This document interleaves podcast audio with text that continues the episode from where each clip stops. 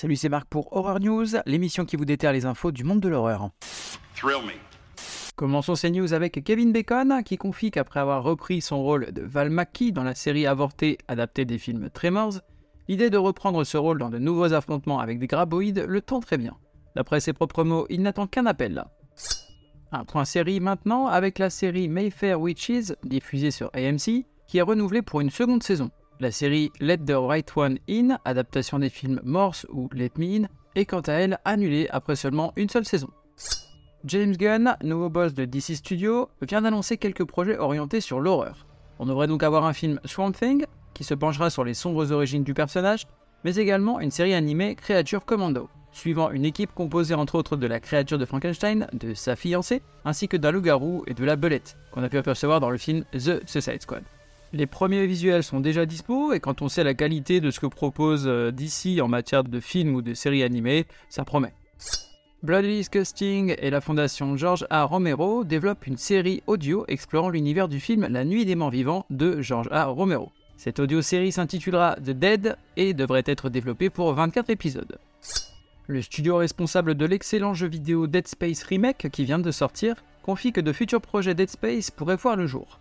La question c'est de savoir est-ce qu'il s'agirait à nouveau de remake, une grande chance quand même, hein, ou d'un tout nouveau jeu. Donc pour l'instant, tout ce qu'ils confient, c'est qu'ils ont des idées qui pourraient effectivement proposer des choses nouvelles, mais pour l'instant, ils ont surtout besoin de vacances. Le slasher Winnie the Pooh Blood and Honey devrait avoir une suite et on tease déjà l'arrivée d'autres personnages iconiques de l'univers comme Tigrou ou la famille Kangourou. Alors là, je suis bien curieux de voir comment est-ce qu'ils vont rentrer la famille Kangourou dans l'histoire.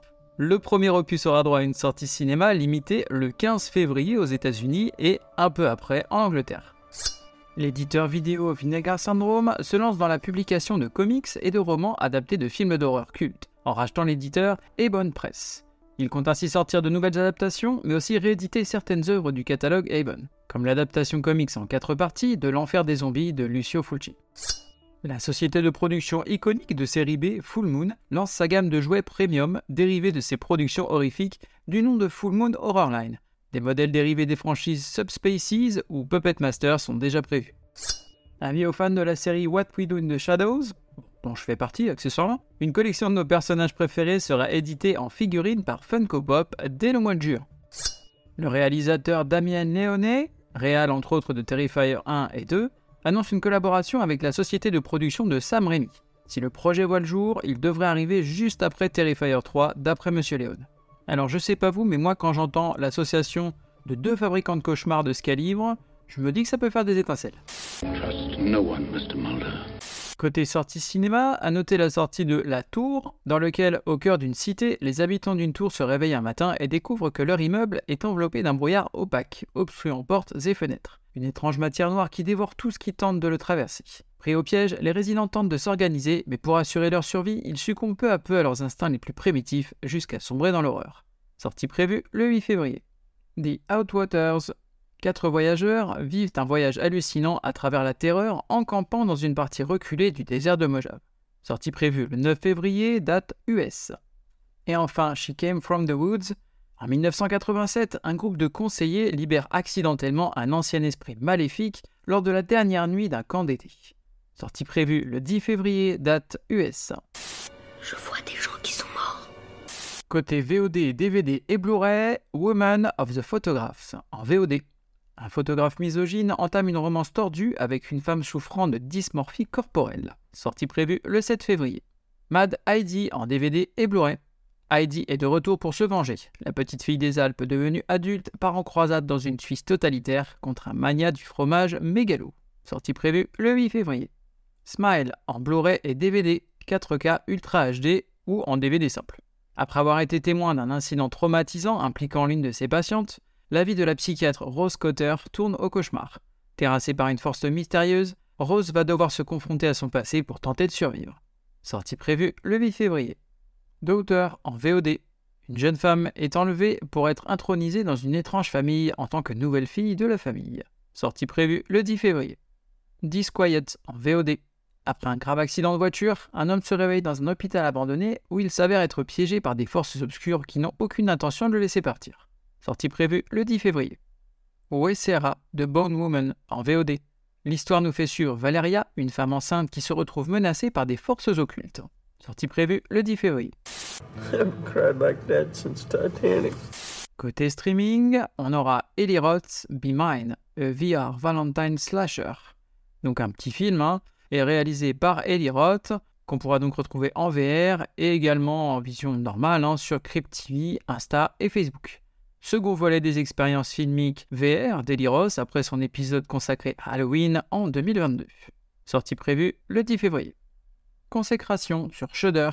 Après la mort suspecte de son frère, Grace se rend dans un couvent écossais afin de découvrir ce qui s'est réellement passé. Une fois arrivée, elle découvre meurtre, sacrilège et une vérité perturbante sur son propre passé. Sortie prévue le 10 février US pour Shudder, puis en VOD le 3 mars. Côté série, on aura You, saison 4, première partie, sur Netflix. Suite des aventures du charmant Joe, toujours obsessionnel et meurtrier, qui prend un nouveau départ en Angleterre en tant que professeur de littérature à l'université. Sortie prévue le 9 février. Écrasé par un bibendum chamallow. Côté livre, on va avoir Don't Fear the Reaper de Stephen Graham Jones, suite du livre My Heart is a Chainsaw. Quatre ans après sa dernière année tumultueuse, Jade retourne dans la ville rurale de Prufrock, alors que le même jour, le tueur en série condamné Dark Mill South s'échappe en ville pour achever ses meurtres. Sortie prévue le 7 février, date US. The Black Guy Dies First de Robin. Means Coleman et Mark H. Harris. Une exploration surprenante de l'histoire des films d'horreur noirs, après le succès croissant de Get Out, Candyman et Lovecraft Country par les créateurs du documentaire acclamé Horreur Noire. The Black Guy Dies First explore le voyage des Noirs dans le cinéma d'horreur moderne, plonge dans les thèmes, les tropes et les traits qui caractérisent les rôles noirs dans l'horreur depuis 1968. Sortie prévue le 7 février, date US. Arrower, en comics chez Boom Studio. La ville de Barlow, dans l'état de New York, est tentée par un mystérieux tueur d'enfants, le Harrower, une entité bestiale armée d'une hache qui traque les gamins qui ont péché selon ses préceptes puritains, comme une forme de père fouettard particulièrement hardcore. Une adolescente complètement obsédée par cette figure de légende urbaine, qui réapparaît dans la ville à chaque génération, va donc enquêter à son sujet et se mettre ainsi en danger. Sortie prévue le 8 février pour le premier numéro, alors on est sur de la VO et donc ce sera du kiosque. Merci à vous d'avoir suivi cette émission, je vous invite à me suivre sur les réseaux sociaux, Facebook, Instagram et même YouTube, à me laisser des commentaires, des avis ou m'envoyer des messages, je me ferai un plaisir de vous répondre. Vous pouvez également vous abonner et mettre des avis ainsi qu'une note sur les différentes plateformes de podcast, que ce soit Apple, Spotify, Deezer, Google Podcast, afin de m'encourager et d'aider à faire connaître le podcast.